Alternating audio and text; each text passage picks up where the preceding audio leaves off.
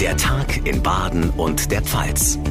Ein Radio Regenbogen Podcast. Eine schöne neue Woche wünsche ich Ihnen. Ich begrüße Sie zu einer neuen Folge unseres Info-Podcasts am 7. Februar. Ich bin John Segert. Freut mich sehr, dass Sie einschalten. Noch etwas mehr als eine Woche bis zur nächsten Bund-Länder-Schalte und wer hätte das angesichts der hohen Infektionszahlen gedacht? Dieses Treffen wird wohl im Zeichen von Lockerungen stehen. Unsere Nachbarländer haben schon längst Masken fallen lassen oder Nachweiskontrollen aufgehoben. Wann ist es bei uns soweit? Können wir uns das überhaupt erlauben im Moment? Das ist gleich ein Thema hier im Podcast. Außerdem ist Bundeskanzler Olaf Scholz heute zu Besuch in Washington bei US-Präsident Joe Biden, um über den schwierigen Ukraine-Konflikt zu beraten. Wie diese verfahrene Situation geklärt werden könnte und welche Rolle die USA dabei spielen, auch dazu gleich mehr. Wir stellen Ihnen außerdem das sogenannte Väter Boarding House in der Nähe von Freiburg vor, ein bundesweit einmaliges Projekt, das Väter nach einer Trennung Unterschlupf bieten soll und natürlich fassen wir Ihnen die heutige heutigen Olympiaergebnisse aus Peking zusammen, direkt nach den wichtigsten Infos vom Tag. Dänemark, Schweden, England oder Spanien. In vielen anderen Ländern sind die strengen Corona-Maßnahmen Geschichte oder sie werden jetzt nach und nach gelockert. Und während beispielsweise in Kopenhagen die Menschen ohne Maske von Geschäft zu Geschäft ziehen, dürfen in vielen Bundesländern nur Geimpfte shoppen gehen, ins Restaurant auch zusätzlich nur mit Test und ohne Maske geht schon mal gar nichts. Wann wird also bei uns gelockert? Das beschäftigt weiter sehr viele Menschen in Deutschland. Jan-Felix Kraus aus der Radio Regenbogen Nachrichtenredaktion. Der Bundesgesundheitsminister spricht ja von vor Ostern irgendwann. Genau, aber andere sagen, die Corona-Maßnahmen müssten schon nächste Woche bei der nächsten Bund-Länder-Schalte runtergefahren werden. Hessen hat ja letzte Woche schon angefangen, hat 2G im Einzelhandel gekippt. In Baden-Württemberg und im Saarland wurde die Regelung von Gerichten kassiert. In Thüringen gilt 2G ab heute auch im Restaurant nicht mehr. Sogar Bayerns Ministerpräsident Markus Söder, eigentlich im Team Vorsicht zu Hause, hat heute für den Freistaat umfassende Lockerungen angekündigt. Der Flickenteppich ist also wieder mal perfekt. Jetzt haben wir in Baden-Württemberg eine Inzidenz heute von über 1300, nebenan in Rheinland-Pfalz immerhin über 1100. Können wir überhaupt lockern? Die Zahlen sind doch enorm hoch. Ja, das stimmt. Und wenn wir an die Bundesnotbremse zurückdenken, da haben wir bei einer Inzidenz von 100 schon Schweißperlen auf der Stirn gehabt und durften nach 10 Uhr abends nicht mehr aus dem Haus. Jetzt ist die Inzidenz mehr als elfmal so hoch, aber die Krankenhausauslastung ist immer noch nicht im roten Bereich. Und das war sie auch nie, sagt heute der Chef der Kassenärztlichen Bundesvereinigung Andreas Gassen.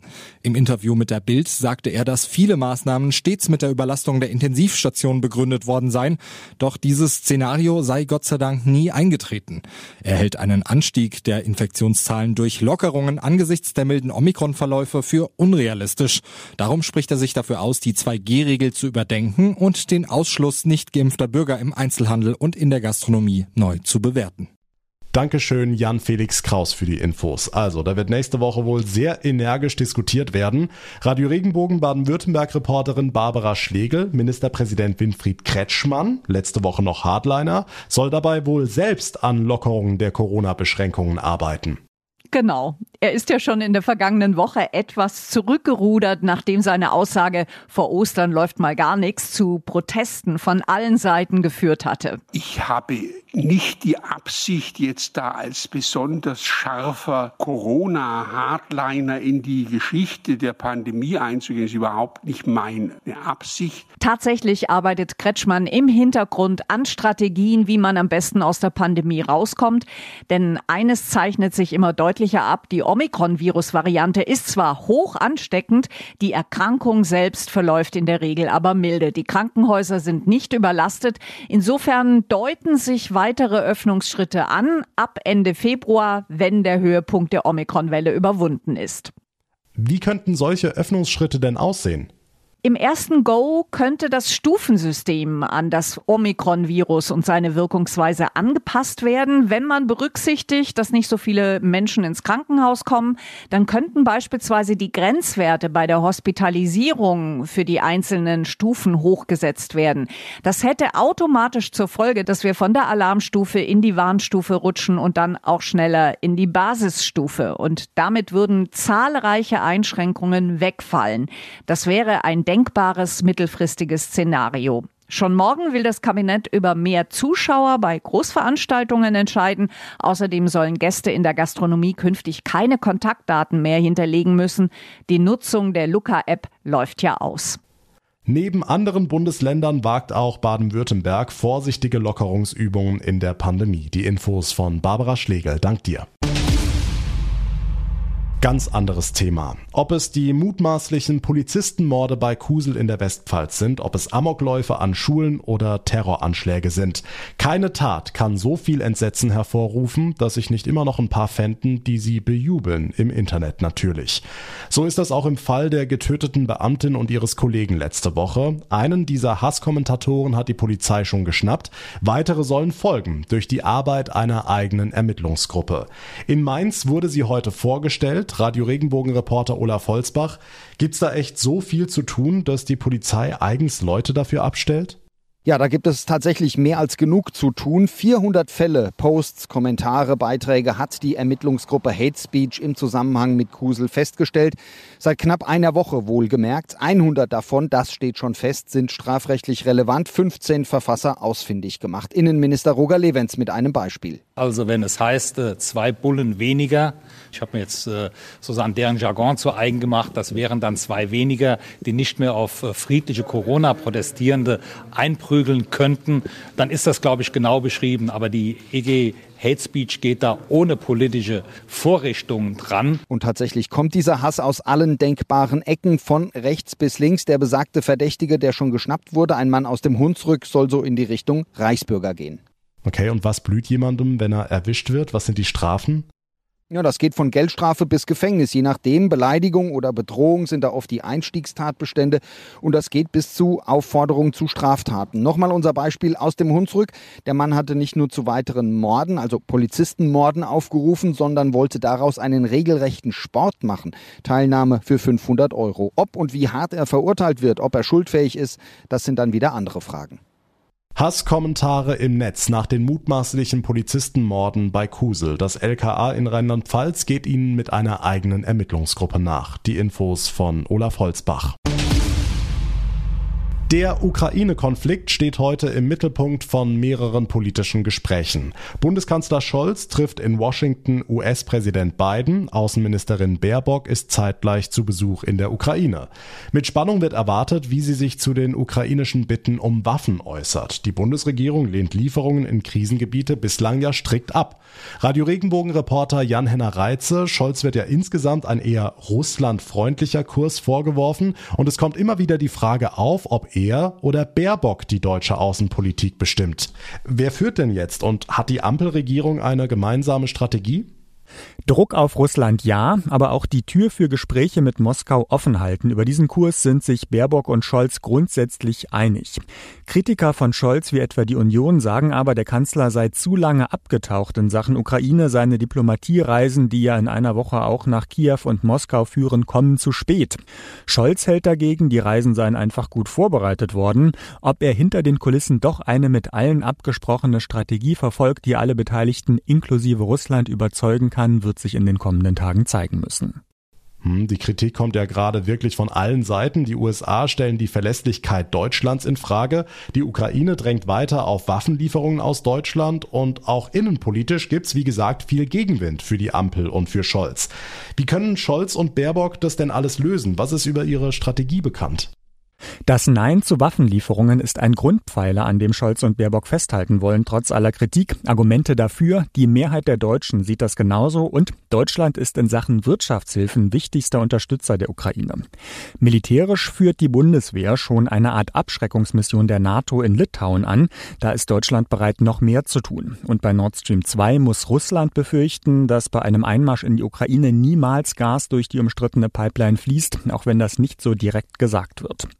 Okay, wie könnte denn eine Lösung im Ukraine-Konflikt aussehen? Insgesamt ist die Position der USA und Europas eher schwach. Dass Russland 2014 die Krim annektiert hat und seitdem pro-russische Separatisten Teile des Ostens der Ukraine kontrollieren, hat keine Folgen gehabt, die Russlands Präsident Putin wirklich beeindruckt haben. Das Minsker Friedensabkommen, das ja im Wesentlichen von Deutschland und Frankreich vermittelt worden war, existiert nur auf dem Papier. Eine Neufassung so eines Abkommens inklusive eines Waffenstillstands für den Osten der Ukraine, das dann einigermaßen eingehalten wird, ist wohl das Maximum, was jetzt rauszuholen ist. Scholz in Washington, Baerbock in Kiew. Die Ukraine-Krise ist heute Thema vieler politischer Gespräche. Die Infos dazu von Jan-Henner Reitze. Vielen Dank. Was ist sonst heute wichtig für Baden und die Pfalz? Dazu jetzt unserer Regionalreporter. Nachrichten für die Region Karlsruhe, die Ortenau und den Schwarzwald. Ich bin Lars Brune. Weiterhin gibt es eine hohe Corona-Inzidenz im Land. Auch das städtische Klinikum Karlsruhe berichtet von einer rasanten Steigerung der Corona-Zahlen. Doch die Situation im Intensivbereich ist mittlerweile eher stabil. Der medizinische Geschäftsführer Michael Geisler. Wir haben weiterhin aus meiner Sicht immer noch sehr viele Todesfälle, aber ein Glück natürlich nicht mehr die 400er, 500er, 600er Zahlen wie noch Ende des Jahres mit Delta. Daran sieht man, dass Omikron eben nicht mehr so viel schwere Verläufe verursacht und wir natürlich auch einen Schutz durch die Impfung haben gegen Todesfälle. Aber Omikron sorgt laut Geisler dafür, dass jetzt immer mehr Kinder und Jugendliche zur Behandlung in die Krankenhäuser kommen. Nachrichten für Rhein-Neckar, den Odenwald und den Kraichgau. Ich bin Francesco Romano. Fast einen ganzen Monat haben Ehrenamtliche in der Mannheimer Vesperkirche Bedürftige mit Essen, Trinken und sogar Corona-Impfungen versorgt. Für Dekan Ralf Hartmann war es wieder eine besondere Zeit. Die Vesperkirche ist ja ein Ort, wo Armut ähm, auch physisch wird. Und das ist schon ein bleibender Eindruck, wenn man dann auch die Geschichten hört, jetzt besonders auch in der Corona-Zeit. Das hat arme Menschen nochmal härter getroffen. Und da sind wir einerseits froh und dankbar, dass wir da ein Stück weit helfen können und einen Raum bieten können, der den Menschen das gibt, was sie wahrscheinlich am meisten vermissen, nämlich das Gefühl, willkommen und angenommen zu sein. Nachrichten für den Breisgau, den Schwarzwald und das Dreiländereck. Ich bin Michaela Gröning. Trotz Corona, die Narren in Freiburg sollen am Fastnachtssonntag die traditionelle Radsuppe auslöffeln können. Deswegen bietet die Zunft der Rebläuse ein Suppenpaket für zu Hause an. Zunftvogt Michael Pfahler, was ist da denn alles drin? Sie finden zum Beispiel eine feine Flasche Gutedel, ganz feines Rindfleisch, geschnitten und vakuumiert, frisches Suppengemüse, feinsche Suppennudeln und Brühwürfel. Dann finden Sie natürlich eine Freiburger Fastnetzplakette 2022, Konfetti zum selbermachen und natürlich finden Sie Brise Humor denn es liegt auch eine Broschüre bei, die kleine Geschichten unserer Zunft erzählt. Bis Freitag kann das Paket bei der Reblaus-Zunft bestellt werden. Vater, Mutter, Nachwuchs. Das klassische Familienmodell ist zwar schon lange nicht mehr die Regel, kommt aber immer noch sehr häufig vor. Und bei einer Trennung sind es ja oftmals die Väter, die Haus oder Wohnung verlassen müssen. Auf der Strecke bleiben dann die Kinder, weil der Kontakt eben nicht mehr so da ist wie früher. Und noch problematischer wird's, wenn der Vater vielleicht gar keine eigene Wohnung hat, sei es aus beruflichen, finanziellen oder persönlichen Gründen. Für solche Situationen gibt es seit einem Jahr in Neunkirch bei Freiburg ein landesweit einmaliges Projekt, das Väter Boarding House. Hier können wohnungslose Väter unterkommen, um Zeit mit ihren Kindern zu verbringen. Projektleiter Stefan Vögele vom Caritasverband Breisgau Hochschwarzwald erzählt das Ganze am Beispiel eines der Bewohner. Hin und wieder gelang es ihm mit einem Hotel, die Kinder dann mal ein, zwei Tage bei sich zu haben, was natürlich aber auch finanziell schwer auf Dauer eine gute Lösung sein konnte. Der hatte jetzt das sehr genossen und auch in dem Kontakt mit den Kindern das sehr stabilisieren können, dass die regelmäßig bei ihm sind und sie am Wochenende einfach ein Vater-Kind-Programm machen können. Die Nachfrage nach den Wohnungen ist jedenfalls groß und ohne ein sauberes polizeiliches Führungszeugnis dürfen die Väter auch nicht einziehen. Dazu gibt es auch entsprechende Hausregeln, an die sich jeder Bewohner halten muss. Leiter Stefan Vögele beschreibt, wie die Zimmer aussehen. Sie finden dort ein Zimmer vor, das ist möbliert. Das umfasst auch, dass Waschmaschinen und Trockner zur Verfügung stehen, dass jedem Zimmer ein eigenes Bad zugeordnet ist und dass es aber auch einen großen Gemeinschaftsraum gibt, einen zusätzlichen Raum, wo Kinder auch noch übernachten können, die jetzt in einem Zimmer des Vaters da keinen Platz mehr finden. Dass eben auch in der Küche so viel Platz ist, dass da auch gemeinschaftlich gekocht werden kann. Bei dem Projekt geht es aber nicht nur um die reine Unterbringung. Die Caritas will die Männer auch bei schwierigen Trennungen beraten und unterstützen. Wohnung ist eines, aber es geht vor allem aber auch um die weitere Aufrechterhaltung der Beziehung zu den Kindern. Also ist es eingebettet in eine entsprechende Umgangsregelung oder ist der Konflikt schon bei Gericht und äh, kocht da entsprechend hoch und es ist eine ganze Menge zu regeln. Und wenn es dafür eine Begleitung gibt, dann kann das dazu dienen hilfreich sein, dass das eher mit einer geringeren Spannung dann abläuft. Das Väter Boarding House in Umkirch bei Freiburg. Hier kommen gestrandete Väter nach einer Trennung unter, wenn es finanziell oder beruflich noch nicht mit einer eigenen Wohnung geklappt hat. Kommen wir zum Sport. Der Olympiatag in Peking ist heute durchwachsen gelaufen für das deutsche Team. Schock bei den Skispringern. Sie sind bereits nach dem ersten Durchgang ausgeschieden wegen einer Disqualifikation. Dafür gab es aber auch wieder was zu jubeln. Die Athletin Denise Herrmann hat das zweite Gold für Deutschland geholt. Radio Regenbogen-Reporter Thomas Bremser und mit der hat man vor den 15 Kilometern nicht unbedingt gerechnet. Was hat sie so stark gemacht heute? Ja, Denise Herrmann ist ja auf den Punkt fit angereist, nachdem sie beim Weltcup selbst nicht so zufrieden war. Hier hat sie vor allem perfekt geschossen.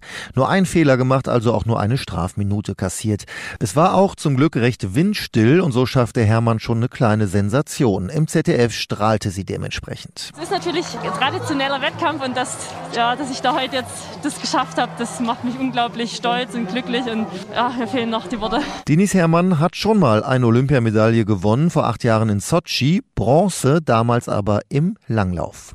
Enttäuschung dagegen beim deutschen Skisprungteam. Ich habe es angesprochen, das Aus nach dem ersten Durchgang für die Mixed-Staffel, weil Katharina Althaus disqualifiziert wurde. Wie groß war da der Ärger im deutschen Team?